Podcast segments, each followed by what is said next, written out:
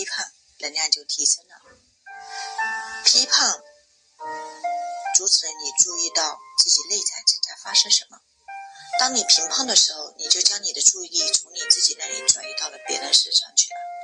通过关注外在，你阻止了自己注意到自己内在正在发生什么。评判别人是一种力量的丧失，评判别人是一种企图改变世界或者重新让他得到你认同的方法。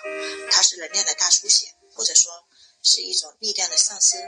你将力量给了那些你所评判的人和环境，他们占据了你的思想。和注意力，他们让你入迷，就像一部占据了你注意力的电影一样。当你评判别人的时候，你就忘记了自己是谁，忘记了你的目标和你的愿望，还有最重要的，你忘记了你的感受。评判是内心你导演的一场电影。评判别人的冲动，就像一张你已经看过了但是还不吸引你的电影的电影票一样。当你在那冲动下行动时，你就走进了电影院。在这部电影里，你比别人优越。你拥有权利去将自己的意志强加在他们身上。事实上，你的注意力根本就不在乎他们的所想和所感觉的。你对于他们的增长或者成就根本就不感觉到有兴趣。他们的过去和未来对你来说不重要，你也不将他们看成是在地球学校里的同事、同伴，甚至不将他们看成是独立的个体。你只看见那些令你反感的、令你不舒服的地方。评判的冲动是由内在的痛苦所滋生的，它不只是心理的冲动，在评判的冲动背后是一个物理的痛苦，这痛苦体验起来极为难受，所以你往往不去体验它，而是在他冲动的驱使下来采取行动和评判。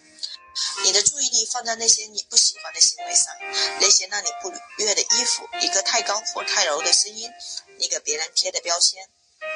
大部分人没有意识到，对别人或对某个情境的评判的冲动背后是身体的痛苦。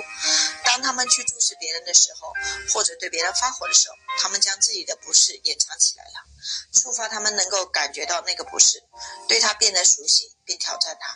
否则，他们会一直强迫性的对别人和环境挑刺，感受评判时的痛苦。回忆当你评判。过，而且现在也在评判的一个人，你当时是怎么看他或者他的呢？现在呢？扫描一下你的能量系统，你都有哪些物理感受？他们都在你身体的什么部分？自己去感受你在评判别人的时候想要掩藏的痛苦，对自己要温柔一点。当一个人同意改变自己以适应你的标准的时候，你所获得的放松只是暂时的。去改变世界和别人的需要，评判的需要，并不是源自外在的世界。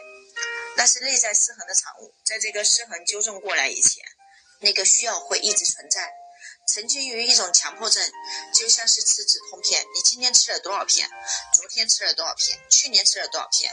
如果每次你评判别人都看作是吃了一次止痛片，你已经吃了多少瓶子了？如果你将那么多的痛苦都压抑了，那么你现在该有多么痛苦啊！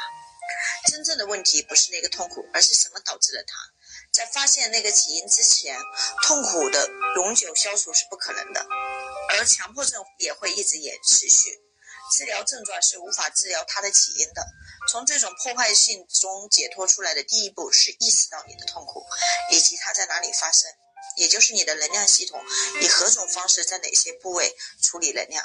当你还在吃止痛片的时候，要意识到你身体的痛苦是很难的，所以首先要停止吃止痛片，尤其是评判这个止痛片，效果是立竿见影的。你根本不用等到最后一瓶药效都退去的时候，当你停止强迫性的去评判，你马上就会感受到是什么隐形痛苦制造了这种强迫症。你马上就会感受到是什么造就了你的这种强迫症。阻止这个冲动，意味着停止你所做的评判，而去感受你所感觉的。如果你没有感觉到任何东西，那么要有耐心，痛苦就在那了。如果你去评判的冲动还在的话，如果你还是不断的在你的周围和别人身上看见令你讨厌的东西的话，你就会知道，那痛苦还在。对自己有耐心一点，一步一步的来。如果你感觉到不舒服，并且开始评判，那么对自己有耐心一点，一步一步的来，放松下来，进入身体里面的感觉。对你来说，这个领域可能是新的，但是自你一出生以来，它就一直存在了。你的强迫性评判是一株一直在那里生长的植物，阻止这个评判的冲动，就像是在这。片地狱里除草，对你的内在体验，包括你身体的痛苦，一遍就得有意思。就是将这株植物连根拔除的第一步。当你评判别人的时候，你也在评判你自己。你企图通过评判别人来逃避受到评判的痛苦，这种复杂的方式就是为了不去看那些你自身无法赞赏的品质。想到你自己也有这种让你感觉到痛苦或者羞辱，你甚至无法想象它是真的。你对这些品质很关注。当你看到别人身上有这个品质的时候，你马上就认出他们，你就会对他那个人发火、不悦、恐惧或者失望。这就是评判的真正源头。如果你真的不具备那些让你如此鄙视的品质的话，你对他们就不会有情绪反应，你就只会以他们本来的面目去看到这些欺骗、贪婪、欲望、不敏感和其他的不足，并且自然反应。你不会去信任一个不值得信任的人，你也不会在一个不敏感的人那里期盼敏感，你会毫不费力的去做这些事情。你对某些特定品质的强烈情绪反应就是一个信号。当你收到信号时，也就是当你评判时。你就知道你在别人那里看到的还没有在自己身上发现的品质，越是排斥，他们就越变本加厉。如果你没看出你与那个强烈评判的人有同样的品质，你就会在看到他们的时候变得愤怒、失望和鄙视。你对他们越是排斥，他们就越变本加厉。同时，你也对别人身上这种品质变得更加评判。那些让你不快的人会不断的出现在你生活中，或者不断的回到你的生活里。你会不断的评判他们，直到最后你认识到。自己对地球学校的同学不满，就是你对自己的强烈评判，然后你就会改变自己的这些品质，成为一个敏感的而不是评判的人。你是否愿意接受这样的可能性？那就是你对别人的强烈评判，就是你对自己所做的事情或者想做的事情的强烈评判。